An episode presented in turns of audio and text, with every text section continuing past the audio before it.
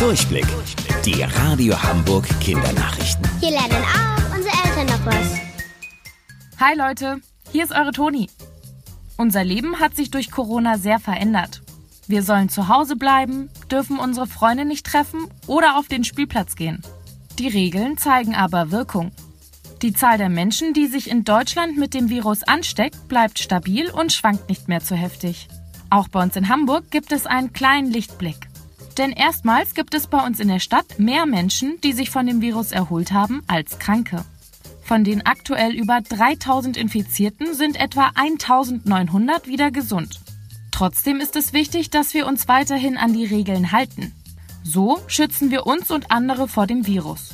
Dann kann es sich nicht weiter verbreiten und die Zahl der Corona-Kranken sinkt. Auf den Feldern wächst der Spargel fleißig und wird geerntet. In den Supermärkten finden wir ihn auch schon. Und zwar in zwei Farben. Grün und Weiß. Aber das ist doch beides Spargel. Warum hat er dann unterschiedliche Farben?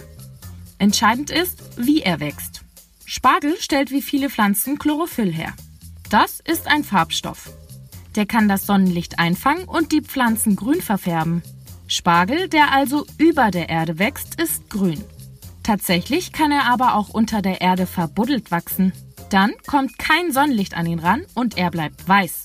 Erst wenn seine Spitze aus der Erde rausragt, ist er fertig. Diese Sorte nennt man auch Bleichspargel. Bei uns in Deutschland wird übrigens der weiße Spargel, also der, der unter der Erde wächst, viel lieber gegessen. Und wusstet ihr eigentlich schon? Angeberwissen. Ob Spargel frisch ist, lässt sich mit einem leichten Trick herausfinden. Einfach zwei Spargelstangen aneinander reiben. Ist er frisch, hört ihr dabei ein Quietschgeräusch.